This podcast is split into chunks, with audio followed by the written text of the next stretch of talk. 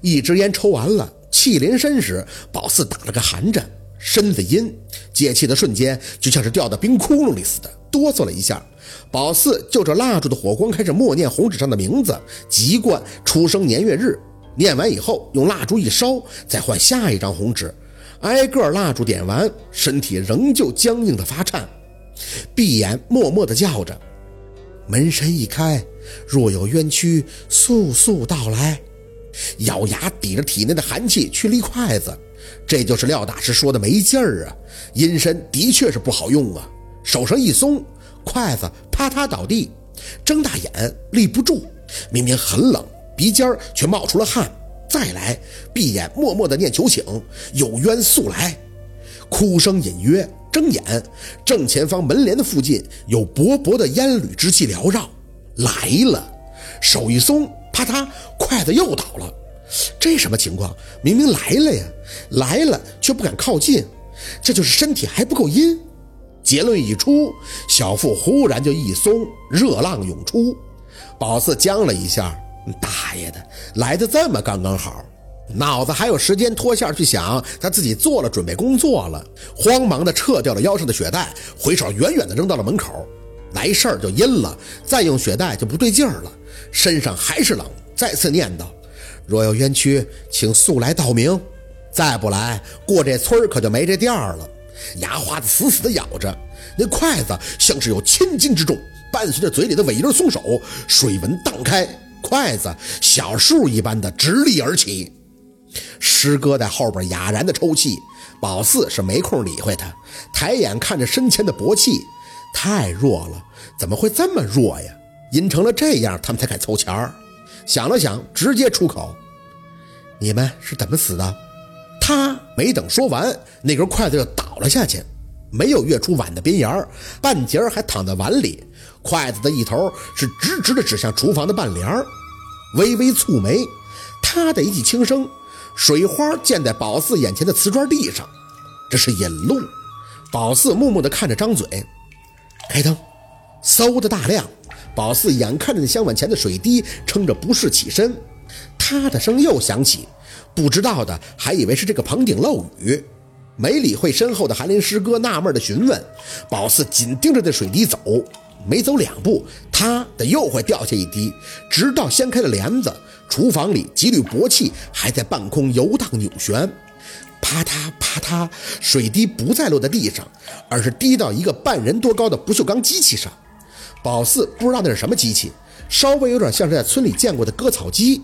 那些薄气看见宝四看向机器，又开始绕着一个漏斗般的大口游荡，水花声还在响起。宝四牙齿微打着站上前。手冲着机器一摸，嗡嗡，轰鸣声震耳欲聋，啊的控制不住叫了一声，手上像是触电般的弹开，耳旁全是女人惊叫的声音，脚下一软，脑子里轰轰直响。韩林在后边喊了一声宝四的名字，就扶住了他。宝四，宝四开始抽搐，剧烈的抽搐，张大眼看着那机器血沫横飞，人人。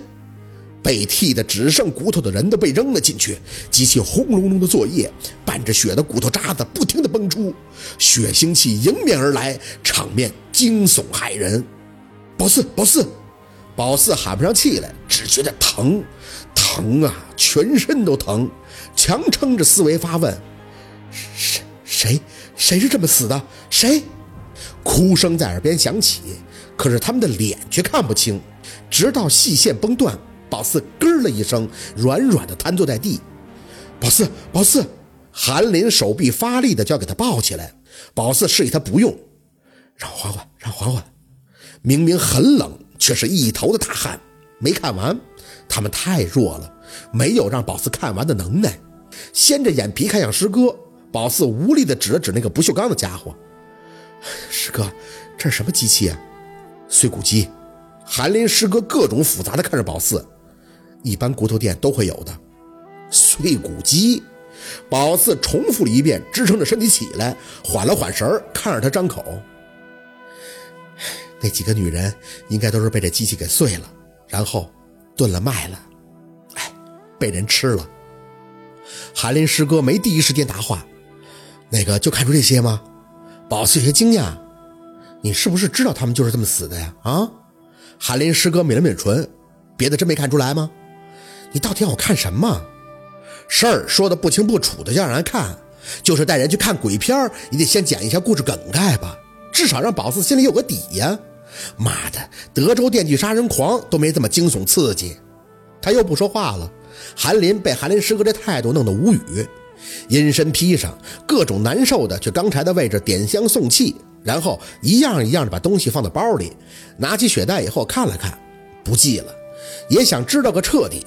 他们虽然弱，但冤情很明显，只要看到了宝四放开自己了，那应该就会到他的梦里继续。虽然特别不想看到这些，但是没办法。他们开车送宝四回去，这破饭店是一分钟都不想待，卖他妈人肉叉烧包的。小薛下车时，韩林他师哥还满眼期待地看着宝四。别的真没有了，宝四不想说话，那惊心的场面还历历在目，摇摇头，转身朝着小区走。他也想看别的，弄个清楚，心里这么悬着，那算什么事儿啊？韩林要送没用，这几步路送什么送啊？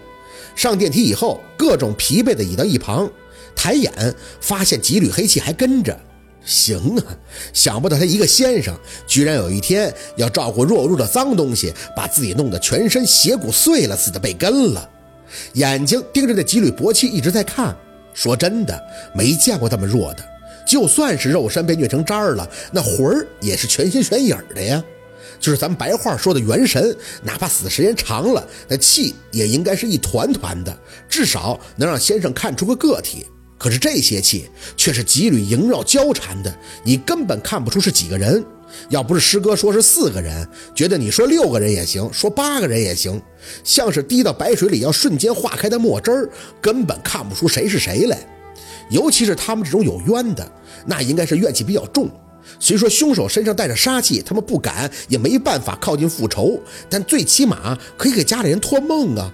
怎么就会搞得自己这么弱？没错。就是这个弱，宝四真的理解不了，也想不通，心里无端的叹气，想起看到那个被剃干净肉扔在机器里的骨头架子，人怎么能狠到这个地步？变态两字都不足以去形容了吧？拿出钥匙进门，不需要他们进来，跟到门口贴过身就可以入梦了，就像是庞庞那个大奶奶一样，前脚刚跨进客厅，宝四就愣了。小金刚居然一身草血的趴在墙角，鼻子、嘴巴四周都是血迹，哼哼的闷吼着。怎么了？这是？听到了宝四的声音，庞庞就急匆匆的从卧室出来。哎呦，你怎么才回来呀，宝四？这狗我没看住，给人家狗咬起来了。我要给它洗澡，它还不让，要咬人，我就没敢动它。咬人？宝四几步走到小金刚身前蹲下，仔细的看了看他嘴上的伤口，跟谁家狗咬起来了？就是苏小雨家的呀，带着松了，我也没太注意，然后这狗就冲过去了，给苏小雨家的狗好一通咬，那壮壮的衣服都让它咬坏了，他也受了点伤。小六都不乐意了，在屋里闷着呢。庞庞是各种过意不去的小声捣鼓。宝四，那陆二不会生气吧？没事，我给狗洗澡，你去休息吧。庞庞哦了一声。哦，哎，你这脸色这么难看呀？不是说韩林师哥帮你点小忙吗？累着了。宝四吐出口气，回头看他。啊，没事你先休息吧。明天不还上班吗？这狗我照顾。庞庞没再多说，又说了几遍对不起，才回了卧室。宝四转眼看向小金刚：“你怎么那么厉害呢？还咬人家了？看不上也不能这么干啊！”说着就要抱着小金刚去洗手间，结果手刚附上他的毛，就听到嗡嗡的轰鸣声在耳边炸起，脑子一阵的生疼，闭眼却忽然出现了场景。一间很阴暗的厨房，一个很壮硕的男人身体。宝四想看清他的脸，可惜他的下巴往上全部都藏在黑影里，只能看到他的胳膊很粗很粗，肌肉高凸。他在用力地掐着一个女人的脖子，嘴里恶狠狠地骂着：“让你说我不行，让你说我不行！”汪汪汪汪的狗叫声响起，很小很可爱的狗，有些模糊。宝四硬生生地分辨脸型，也就是一个月左右的哈士奇。那男人手上还是掐着嘴里呃呃发出声响的女人，下巴冲向狗。别急，一会儿就给你做了吃了。好，今天的故事就到这里了，感谢您的收听。喜欢听白好故事更加精彩，我们明天见。